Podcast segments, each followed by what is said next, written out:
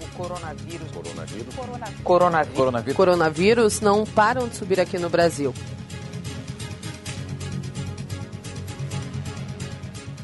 O curso Coronavírus, Barbárie e Crise Civilizatória é uma iniciativa ecossocialista. Nossa intenção é suscitar uma leitura complexa do momento em que estamos vivendo numa análise propositiva para saídas sistêmicas e populares pela permanência da vida na Terra. Os dois episódios anteriores trataram dos povos originários e do bem viver, um mundo onde caibam muitos mundos, com a liderança indígena Sônia Guajajara, e da soberania alimentar, dos agrotóxicos e dos transgênicos, em meio à pandemia do Covid-19, com a Nayara Cortes Rocha, que é assessora de direitos humanos da Organização pelo Direito Humano à Alimentação e à Nutrição Adequada, a FIAM Brasil, que é especialista no tema. Convidamos você que está no, nos ouvindo a, a acessar e ouvir esse material nas principais plataformas como Spotify, Cashbox, Deezer, iTunes e YouTube. Quem não conferiu é, desde o primeiro programa está nos acompanhando agora, a partir desse episódio, já que esse, inclusive, já é o sétimo, pode procurar nesse conjunto de plataforma é, os programas anteriores. A proposta do podcast é mesmo de um curso, em que a gente possa, a cada episódio, ir avançando na discussão e no debate sobre o contexto da pandemia e da crise ecológica que estamos imersos nessa segunda década do século XXI.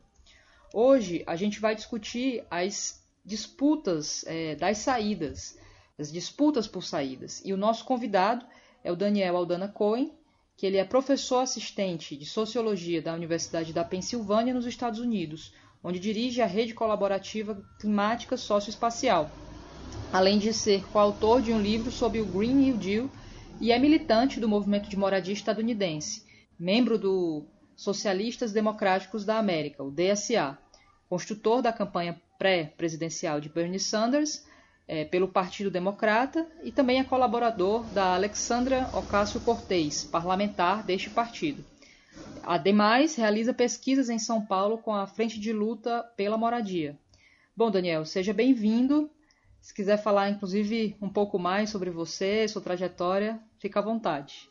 Ah, muito obrigado, é um prazer estar com vocês. Um, Bom, eu, eu sou canadense. A minha mãe, a minha mãe é guatemalteca, um, então sempre uh, me senti e fui conectado com a América Latina.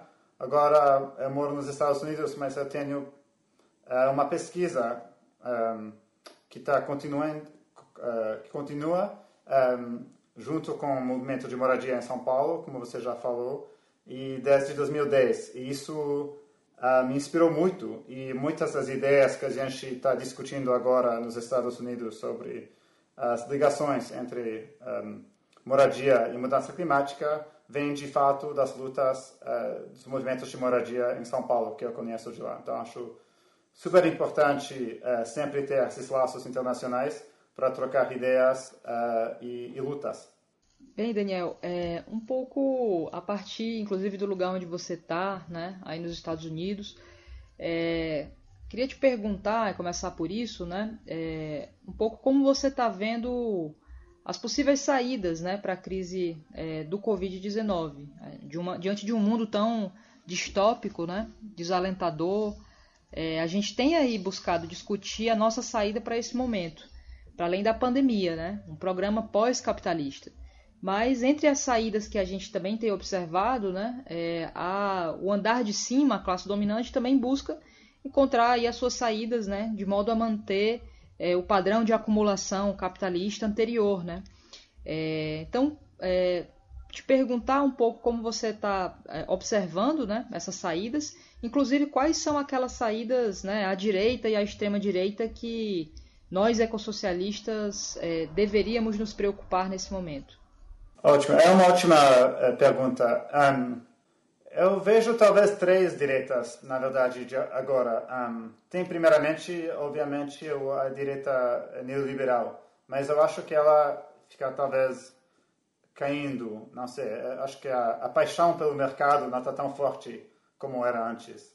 Um, tem uma direita mais claramente fascista que a gente conhece no Brasil, obviamente com o Bolsonaro, e também nos Estados Unidos com uh, com Trump. Não sei se essa direita tem solução para a crise, se não violência. E é uma terceira direita que eu vejo seria uma direita mais populista e uma direita que acredita talvez no estado de bem-estar, mas só para o país deles. Então, por exemplo, Boris Johnson no Reino Unido está falando muito do Roosevelt, ele está querendo fazer um grande investimento, até investimento verde uh, no norte do país, onde falta emprego. E essa, essa direita talvez é a direita que está mais, tá mais pensando em construir uma hegemonia uh, da, da centro-direita. Uh, Para mim, o problema é que cada, um, cada uma das três direitas lida no final no mesmo lugar, que seria um ecofascismo, porque no final das contas tem detalhes diferentes, óbvio, entre essas direitas, mas em cada uma onde a gente iria é um mundo onde os ricos e os brancos teriam acesso aos bens eh, ambientais, aos bons empregos, talvez eh, ar limpo, eh, água limpa, talvez só como mercadoria, e as demais pessoas, os trabalhadores, os negros, os latinos, pagariam a, conta da mudança climática, da Covid, né, dos vários desastres do nosso século.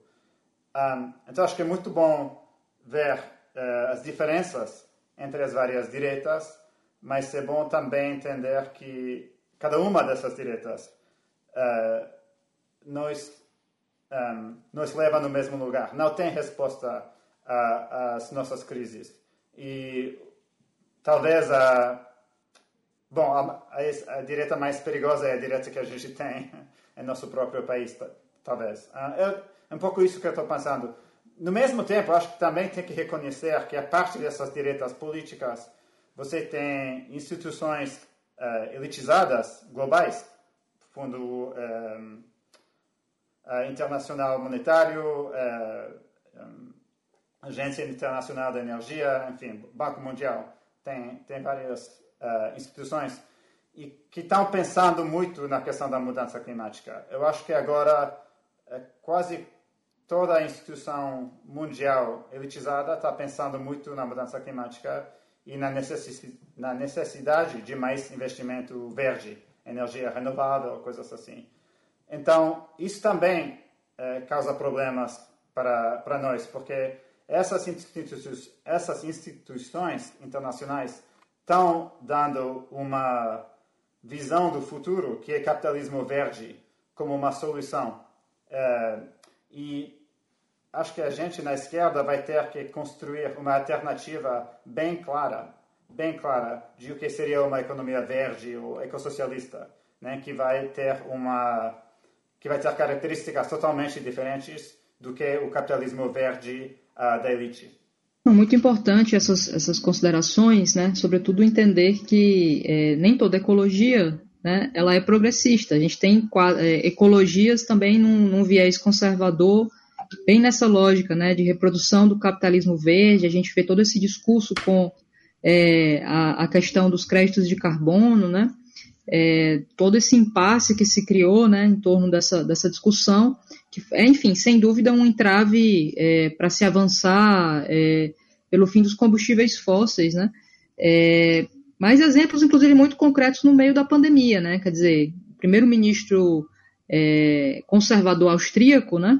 É, vem atuando no, no sentido de né, uma proposta né, ecológica conservadora, né? Desde buscar rastrear as populações, né, fechar fronteiras, enfim, então que a gente possa de fato pensar uma ecologia que ative todas as, as alavancas aí, né, do Estado para no momento em que o Estado passa, né, a, ganhar muita relevância, né, é, é, a intervenção do Estado, né, para que as pessoas, inclusive, possam ter né, o, o básico para sobreviver é, no contexto que, que a gente está atravessando, para realizar uma, uma transição, né. É, e aí, enfim, toda a discussão sobre democratizar as decisões, né, a pressão de uma, de uma democracia direta, né, um poder desde abaixo. É, então, acho que é muito importante ressaltar isso que você trouxe, né, dessas saídas que nem, não, não necessariamente são saídas ecológicas, né, é, progressistas, né, progressivas, né, É, bom, mas eu queria também trazer aí uma segunda pergunta sobre, sobre por que, que é importante, né? A gente está vendo, enfim, todo um contexto aí de, de crise sanitária no mundo, né? É, que gera uma série de dificuldades, inclusive para manutenção né, das cadeias globais de produção. É, na sua opinião, por que, que é importante desglobalizar a economia e é, globalizar a política? Sim, é uma ótima pergunta. É, só conectando essas duas perguntas, um, um problema, obviamente, da pandemia é, a doença, né? Pessoas estão morrendo da Covid, é, da coronavírus. Isso, obviamente, é um problema horrível. Um, junto com isso vem o problema do desemprego. E agora a gente está vendo uh, essas instituições uh, internacionais, mas também em, em vários países também, mas, por exemplo, internacionalmente, o Fundo Monetário Internacional, junto com a Agência uh, Internacional da Energia, estão falando de grande investimento verde com o Estado lidando para resolver o problema de desemprego.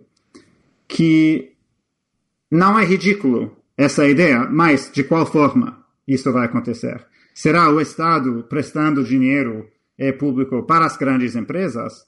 Um, fazerem um giro ecológico, né? Ou seria para de democratizar a economia, né? Como você já já falou.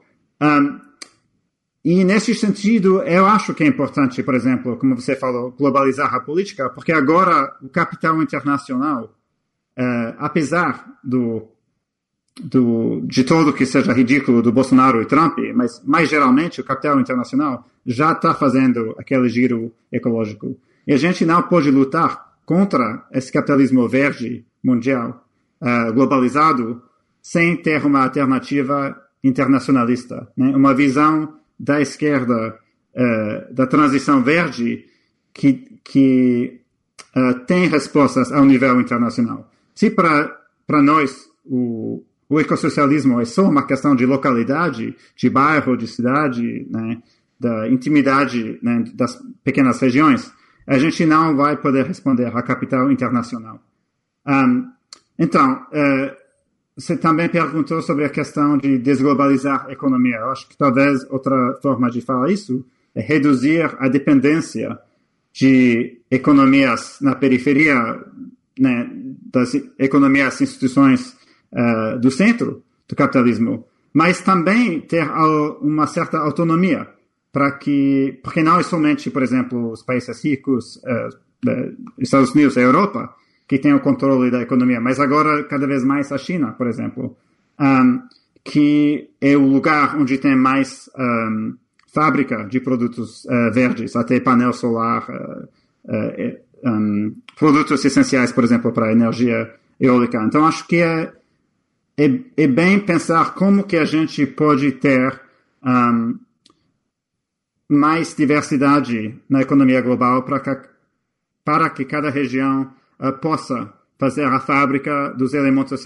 dos elementos essenciais de uma economia sustentável. E eu acho que tem que pensar em soberania, soberania alimentar, por exemplo, então não é somente na indústria, mas também na agricultura, sober, soberania um, talvez econômica, né, que você não vai depender na América Latina né, dos bancos mundiais ou dos países do norte para financiamento um, e também na cultura política. Eu acho que, por exemplo, nos Estados Unidos, a ideia do Green New Deal é muito importante. Eu acho que é muito bom em todas as Américas, por exemplo, pensar no Green New Deal. Mas a forma que a Green New Deal vai, vai ter no Brasil, até a frase não vai ser igual, porque não teve New Deal né, no Brasil, mas o conteúdo político e econômico, evidentemente, tem que ser diferente. Então, acho que também tem que, por um lado, ter os laços internacionalistas pensando em alternativas para a economia sustentável, mas também os vários países têm que pensar na sua própria história. Né? É, os exemplos desses países mesmos do desenvolvimentismo, que tem que muitas vezes corrigir muita coisa, também pensar nos exemplos da, democra da democratização da economia. É, o, o, o, que tem de exemplos em, em Brasil, como você, como você poderia fazer uma economia diferente a partir uh, de baixo, como você falou, essa discussão vai, vai ter muitas diferenças do que a discussão dos Estados Unidos. Então, um, eu acho que é muito bom, como você indicou, pensar uh, nesses uh, dois lados da dialética, né? Mais internacionalismo, mas também uh, soberanias, onde você pode, nos países, né, ter as lutas, ter as, capaci as capacidades para avançar para frente, né, para um horizonte pós-capitalista e ecossocialista com características locais. É, de fato, é, relocalizar a economia, né? Entendendo que o livre comércio gera aberrações ecológicas, né? Pressão sobre os ecossistemas, a própria pandemia, né? Que vem do resultado, enfim, da pressão é, do capitalismo sobre, sobre os ecossistemas, né? O avanço da, das fronteiras agrícolas, nesse modelo agroindustrial né, de produção, que vai, enfim, degradando os, os ambientes, os ecossistemas, né, tornando esses ecossistemas menos complexos e facilitando a transmissão é, de é, vetores, são, transformar esses animais, é, outros seres vivos, enfim, em vetores de, de doenças para os seres humanos, né? É, mas, mas, mas, acho que tem, tem também, vai ter inevitável, é inevitável que vai ter interdependências também, né? Que a gente aceita, obviamente o direito das pessoas de circular, de migração, né? O, também um, a circulação das ideias, né? A propriedade priva, uh, privada um, nas ideias, né? A propriedade intelectual, talvez, talvez se chame patentes, isso em português. Né? E os patentes, exatamente. Isso tem que ser mais ou menos instruído, né? Uma, uma luta que a gente está lidando nos Estados Unidos, na esquerda do movimento Green New Deal, é que uh, um pouco parecido como a gente faz no final com medicamentos. Se a gente constrói uma tecnologia verde aqui nos Estados Unidos agora, talvez dá para vender para a França. Tudo bem, né? Mas para o Brasil, né, empresas brasileiras, coletivas, cooperativas, devem ter direito a, essa, essas ideias, essas tecnologias, sem pagar, né? Da forma que talvez a França pagaria. Então, acho que quando a gente está pensando de reorganizar eh, esses laços internacionais, eu acho que é sempre bem pensar, talvez, menos circulação de bens e de bens privados, uh, dependendo né, do contexto, mas com certeza mais circulação de pessoas, de trabalhadores, né? não somente circulação da, da elite, mas trabalhadores podendo mudar para lugares diferentes, e também aumentar a circulação das ideias, sem, sem custo, para que as melhores tecnologias uh, podem chegar uh, nos países do Sul, onde lá eh, as pessoas podem aproveitar até mudar e melhorar essas ideias sem pagar a conta como tem que pagar agora com o modelo de, uh, entre aspas, livre comércio, que na verdade é só livre para a grande capital. E você falou já até um pouco sobre o Green New Deal, né, sobre a proposta. Queria que você contasse um pouco para a gente, né, é, bom, como isso tudo surgiu, né, a gente tem todo essa, esse, esse processo, né, do, da campanha em torno aí do, do Bernie Sanders, né? É, e, enfim, isso também foi uma marca importante aí do, do programa, né? Inclusive a ideia, né, de uma certa alusão, né, a, ao programa de economia do, do governo Roosevelt, né? No momento da Grande Depressão aí na década de 30, né? Só que, enfim, agora um outro contexto, né? O debate é, que ganha relevância da questão ecológica, né? Então, enfim, se você puder falar um pouco, né, como isso é, é, surgiu, né, é, é por aí, enfim, e, e também falar um pouco assim, né, é, a partir, né, é, é, é de tudo que vem sendo proposto, né, quer dizer, a ideia, né, de, de, descarbonização, por exemplo, né, da economia, é, dentre, né, um, um, conjunto de medidas, de propostas, né, é, se na sua opinião, enfim, inclusive assim, você poder falar um pouco se o, a proposta ela é uma espécie de programa, seria uma espécie de programa de transição para o ecossocialismo, né? Enfim, então trazer um pouco esses aspectos e efetivamente como, como hoje, né, é, nos Estados Unidos, né, no mundo, esse debate está acontecendo. A frase Green New Deal tem agora mais de 10 anos, ehm, mas uh, falando da relevância, relevância agora dessa frase Green New Deal um, ehm, na política, isso é mais ou menos novo. E vem mais ou menos da campanha da Alexandria Ocasio-Cortez, que é uma jovem, ela tem 30 anos agora, uh, de origem porto-riquenha, uh, os, os, pais dela. Um, ela foi eleita em, no Bronx e Queens, então Nova York, né, uh, de forma uma primária, ela ganhou uma prévia mais ou menos contra uma contra um cara uh, do partido, bem da máquina do partido. Então ela ganhou em 2018, ela entrou no Congresso. E nesse momento, mais ou menos, ela, ela lançou, mas também prestigiou a ideia de um Green New Deal, junto com o movimento de jovens que, que se chama Sunrise Movement. Um, e o, o, novo, um pouco, era a ideia do que um, enfrentar a mudança climática teria que ser um grande programa de investimento, de investimento público, e que teria que um, reduzir desigualdade no mesmo tempo que reduz uh, emissões uh, de gás de efeito estufa.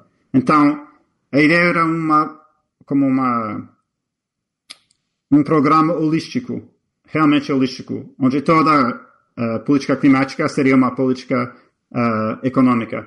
Um, tem tipo quatro ideias básicas uh, na versão na Green New Deal da Alexandre Ocasio-Cortez ou do Bernie Sanders, né? que são, na verdade, parceiros. Eu acho que isso é interessante porque essas ideias básicas poderiam viajar, por exemplo, no Brasil, sem a frase, mas as ideias, essas ideias básicas. Então, a primeira, a primeira ideia é investimento massivo do governo federal e intervenção pública na economia com o objetivo de reduzir drasticamente as emissões de carbono, alcançando zero emissões no mais uh, no mais rápido possível, um, é óbvio, que os Estados Unidos têm que ir primeiro e mais rápido, né? Porque a gente é o país que mais polui na história.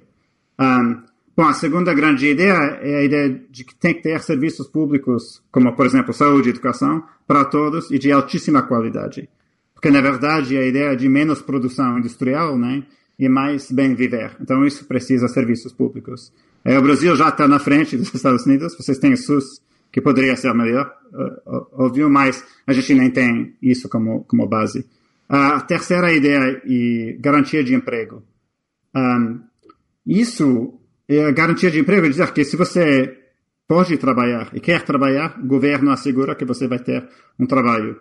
Isso é bem importante nos Estados Unidos, por exemplo, porque para latinos e negros são excluídos dos bons empregos do mercado privado de trabalho.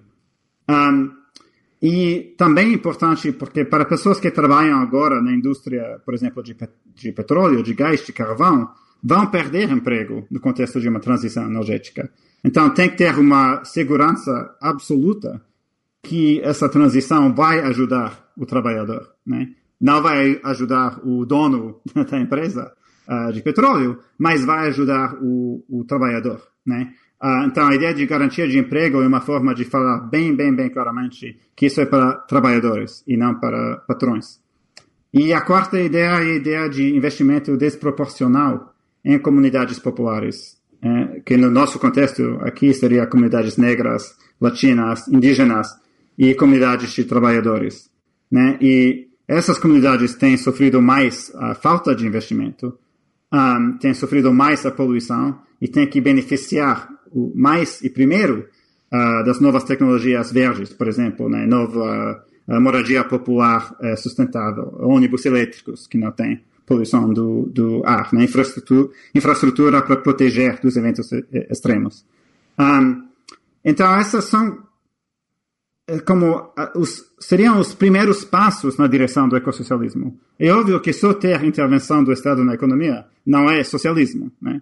Vai talvez nessa direção, mas não é a final da conta, né? E também né, uma garantia de emprego, talvez a gente teria em socialismo, talvez em socialismo a gente nem precisa é, emprego para viver bem, mas isso vai, um, pelo menos vai nessa boa direção, né, de garantir que trabalhador não vai perder nessa, nessa transição. Um, então agora, essas ideias básicas ficam no centro do debate político e no contexto da crise econômica da Covid, já você tem, como eu já falei, uh, instituições, pessoas, enfim, todo mundo sabe que você vai precisar de investimento para cri criar empregos para sair daquela crise. E a gente, uh, no movimento Green New Deal nos Estados Unidos, a gente está falando de estímulo verde, e especificamente estímulo verde com esses princípios, que vão trazer investimento desproporcional nas comunidades populares, né? E especialmente agora com a nossa rebelião ótima contra a violência da polícia, uh, a gente está falando cada vez mais, em, especialmente trazer empregos e benefícios econômicos para as comunidades negras e reduzir uh, dinheiro um, do, da polícia, né? reduzir a verba da, da, da polícia um, e, de, de, na verdade, de, de, todo o sistema de encarceração de, de massa. Um, então, acho que agora a nossa luta da esquerda nos Estados Unidos, pelo menos, e que é uma, uma luta por um, um estímulo o mais verde possível e o mais democrático possível, trazendo o maior benefício para as comunidades populares, especialmente comunidades uh, negras, que têm sofrido tanto no, no, nosso modelo e com o racismo estrutural dos Estados Unidos. Um, isso nos leva de novo né, esse cenário internacional. Você tem na Coreia do Sul, você fala de estímulo verde, a União Europeia está falando de estímulo verde e acho que tá, Bolsonaro provavelmente não. Mas acho que o que está acontecendo no nível, digamos, mundial, e que todo mundo entende agora, que uma economia moderna será uma economia, de alguma forma, verde. Né? Todo mundo entende, uh, né? todo mundo uh, que não é Trump e Bolsonaro entende que a, a, o futuro da economia tem que ser sustentável. Então, ao meu olhar, o futuro da batalha entre esquerda e direita é sobre de qual forma a gente vai descarbonizar, de qual forma a gente vai mudar a economia no sentido mais sustentável. Um, então, o Green New Deal, no nosso contexto americano, pelo menos, é, é a forma da esquerda, né, a ideia da esquerda de como deveria ser uma nova economia sustentável, uh, que não é uma visão neoliberal, ecológico, nem uma visão uh, ecofascista, né? É uma ideia de como a gente vai construir uma hegemonia com todos os trabalhadores, com as populações negras, uh, latinas, indígenas. Um, esse campo que, popular, a gente tem que construir nesse campo popular uma hegemonia de uma política ecológica bem, bem da esquerda, indo como, como de horizonte, tendo como horizonte uh, o ecossocialismo. Eu acho que quando a gente chegaria, né, fora do capital, numa nova época ecossocialista, ninguém pode saber, né? 10 anos, 20 anos, 30 anos, a gente não pode saber, mas a gente pode saber quais seriam os primeiros passos nos próximos anos que, que vêm. E eu acho que também no, no Brasil, eu espero uh, que a esquerda vai conectar cada vez mais uma visão democrática da economia com uma visão da sustentabilidade. Não pode ser que o Partido Verde do Eduardo Jorge ou da Marina Silva, né, essas pessoas, a rede, essas figuras não podem ser as figuras mais associadas com sustentabilidade no Brasil. Isso não vai ajudar a esquerda, nem vai ajudar uh, os trabalhadores, nem os negros, nem, nem, nem os indígenas. Né? Então, em cada país é necessário, acho, a esquerda falar cada vez mais da ecologia e como esse, esse programa ecológico é também um programa econômico, né, que vai trazer benefícios especialmente para um, para os campos populares. Aproveitando um pouco aí a finalização né, da, da sua resposta, é, a gente teve agora recentemente o lançamento do, do pacto, né, é, do pacto do Sul, né, global, América, que envolve aí um conjunto de países da América Latina, né, aqui no Brasil. Tem entidades como a CPT, né, que está encampando a fase, né, é, enfim, então, bom, um, um, conjunto aí de propostas, né, bem é, em diálogo, né, com essa ideia do, do, que, do que é, né, do que você apresentou do, do Green New Deal, mas voltado para a realidade, né, do sul global. Então, enfim, que envolve desde a discussão que me parece que toma o mundo todo nesse momento, né, sobre é, o, a, o, o, o, ingresso né, universal né, do cidadão, né, é, enfim, tem vida, tem o direito de existir, de, né, de acessar a, ao trabalho, ter dignidade, né? Quer dizer, desde a discussão da renda básica universal, né? A condições básicas, enfim, de sobrevivência, me parece que esse é um debate, né, fundamental que o, o mundo todo está fazendo. A discussão sobre, né, reforma, reforma tributária progressiva, taxação das grandes fortunas, né, para, inclusive, manter esse modelo, né, é, é, de, de possibilidade, né, de, de dar a todos né, é, é, a, a, condição de acessar né, o básico, né, é taxar aqueles que têm mais, né, distribuir de fato né, é, a riqueza. é, que envolve, enfim, a discussão da suspensão, né, do, do, pagamento da dívida externa. Acho que isso é algo, né, fundamental para os países do sul global entender, inclusive, que existe uma dívida histórica, né, do que foi os, do que foram os processos de expoliação que é, esses países tiveram submetidos, né, nos processos é, de colonização, né, etc. É, enfim, toda a discussão né, sobre, sobre sistema de cuidados, né, sistema nacional de cuidados, no momento também em que é, a, o trabalho né, do, do, da reprodução, né, do cuidado, enfim, traz aí, sobretudo para as mulheres e as mulheres negras, né, um, um, um sobrepeso, né, um, um trabalho extra, é, essas questões elas se tornam fundamentais na medida que né, se coloca isso como uma tarefa do conjunto né, da sociedade, uma tarefa fundamental. E a transição socioecológica, né? É, quais são as medidas para a gente é, buscar essa transição que seja sustentável, né, orientada é, por um planejamento ecológico, né, que não seja aquele, enfim, um planejamento que visa né, a, a, a manutenção de condições de, né, de, de sustentabilidade planetária, né, e que não estão orientadas pela lógica, né, do lucro que aciona os limites absolutos, né, da natureza. Então, esse conjunto de questões que me parece que é, estão no bojo né, dessas discussões sobre a transição também que você traz. Eu acho que todo mundo vem né, se debruçando de alguma maneira sobre isso. É, aí eu, é, a gente viveu agora, né, recentemente, assim, on, de ontem para hoje, né, a greve, estamos gravando aqui o programa no dia 2 de julho, então, enfim, a gente ontem né, atravessou a, a greve né, dos trabalhadores do, dos aplicativos, né, são trabalhos aí muito é, é, precarizados, né? A gente sabe que a grande maioria né, desses trabalhadores são negros, são pobres, não podem acessar a previdência, né? Mas quando estiverem mais velhos, né? É, sobre o custo, enfim, de um trabalho muito extenuante que paga muito pouco. Então, enfim, fizeram a greve, né, em grandes cidades, né, brasileiras no mundo todo, é, os trabalhadores de aplicativo, né? O capitalismo também que vai usando os aplicativos, né, as plataformas né, também né, para tentar se revolucionar e se continuar se reproduzindo. É, e a gente percebe, né, Daniel, assim, que é, a gente precisa dialogar com a classe trabalhadora em movimento, inclusive essa né, classe trabalhadora né, que não tem o, o, emprego né, com a carteira assinada, emprego formal, mas que está, em grande maioria, fugindo da situação né, de, de desemprego né, e buscando esses mecanismos, enfim, de sobrevivência. Então, que propostas a gente poderia, por exemplo, né, formular né, com, com esses trabalhadores, né, é, de modo a pensar uma alternativa, né? Que aí, enfim, dialogando inclusive com isso que você trouxe, né? Que, quer dizer, é, desde, desde de baixo, né? Desde pensar, né? Que, que políticas, né? A gente poderia estar propondo, entendendo não só a ecologia do ponto de vista estrito, né? É, é, do, do, do né, da, da, dos ecossistemas e da nossa relação com ele, é, é, é, mas também assim a gente pensar né, a cidade, enfim, como parte desse, desse todo, né, desse meio ambiente, né, é, entendendo o que são as grandes cidades né, na sua complexidade. É isso, é exatamente isso. Eu acho que é, tudo que você falou, que você falou é bem essencial. por um lado, mudar, acho que mudar a marca cultural do verde, né?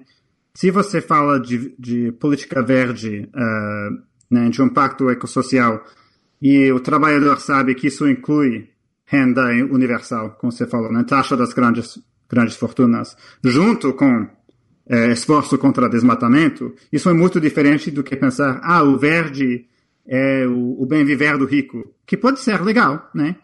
Talvez todo mundo quer o, os produtos natura, né? Mas isso não é uh, uma coisa popular, né? Então, uh, o próximo passo, eu acho, e, e como você já indicou, né? Uh, quais são as políticas públicas que a gente vai oferecer que vão de forma muito, muito claro, de forma muito clara, juntar uh, respostas às demandas populares, respostas às demandas dos trabalhadores, junto com o combate contra a mudança climática. Então, por exemplo, aqui nos Estados Unidos, a primeira lei concreta proposta por Alexandre Ocasio-Cortez e Bernie Sanders no, no Green New Deal, a primeira proposta foi uma lei de reforma das moradias públicas, as unidades habitacionais construídas pelo governo para trabalhadores e pessoas pobres. E eu ajudei com a construção, a construção dessa lei essa proposta de lei e com a pesquisa, trabalhando junto com o movimento de moradia é, nas moradias públicas em Nova York. E a ideia era, você vai fazer uma grande reforma dessas casas populares, mais ou menos. Quem vai receber os empregos será as pessoas que já moram nesses conjuntos habitacionais ou outros trabalhadores com pouco dinheiro no mesmo bairro.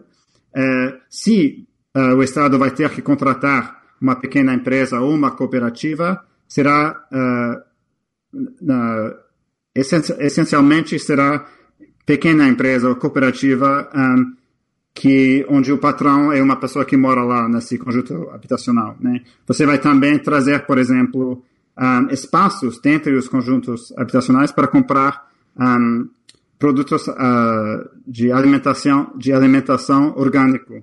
Isso já existe, por exemplo, em São Paulo. Em São, Paulo. Em São Bernardo tem um movimento de moradia que está construindo um, um conjunto lá onde vai ter feira uh, do, com MST, uh, com produtos orgânicos. Então, é uma ideia né, seria juntar o tema da sustentabilidade com o tema da, da moradia. Ah, mas a gente pode falar também, por exemplo, de ônibus, né? É ônibus elétrico, que não traz uh, uh, tanto barulho, tanta poluição. Também o direito de morar uh, nos lugares mais centrais. O, agora, mais, cada vez mais, você tem que ser rico para morar do lado do metrô, para morar do lado do emprego. Mas isso deve ser o direito de qualquer pessoa, né? Então, gentrificação, na verdade, é uma grande injustiça ambiental, porque com gentrificação, é só a pessoa rica que tem direito de morar perto do parque, perto do metrô, é, perto dos, dos, serviços, perto do emprego. Né? A gente tem visto isso, isso muito em, em, São Paulo.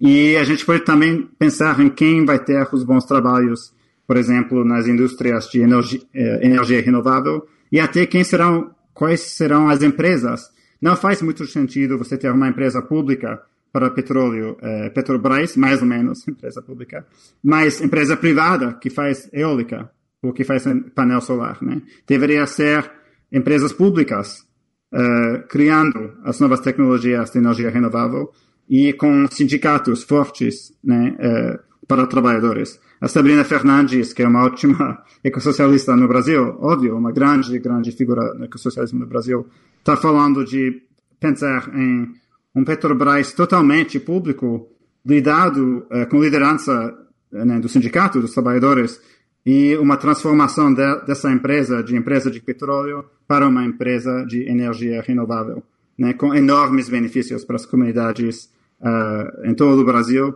e grandes benefícios para trabalhadores. Então, acho que o nosso desafio, o nosso desafio enquanto somos ecossocialistas é pensar em, uma, em um grande número de políticas públicas é, concretas, onde você vê muito claramente um, o lado de combate à desigualdade, um, em, em dar mais poder, mais uh, capacidade né, para as comunidades e para os trabalhadores né, populares, e, um, e também combate contra a mudança climática. Então, é, tem, isso tem que ser uma coisa muito concreta e não ser uma coisa abstrata só de princípios ou de, ou de teorias. E acho que já indo nessa direção, a gente pode aprender dos movimentos, de, dos movimentos que já existem, né? MTST, um, Movimento de Moradia, Frente de Luta pela Moradia também, em São Paulo. Os dois movimentos de moradia que eu conheço bem estão pensando em nas ligações entre o tema sustentabilidade e o tema de lutar pela moradia. Uh,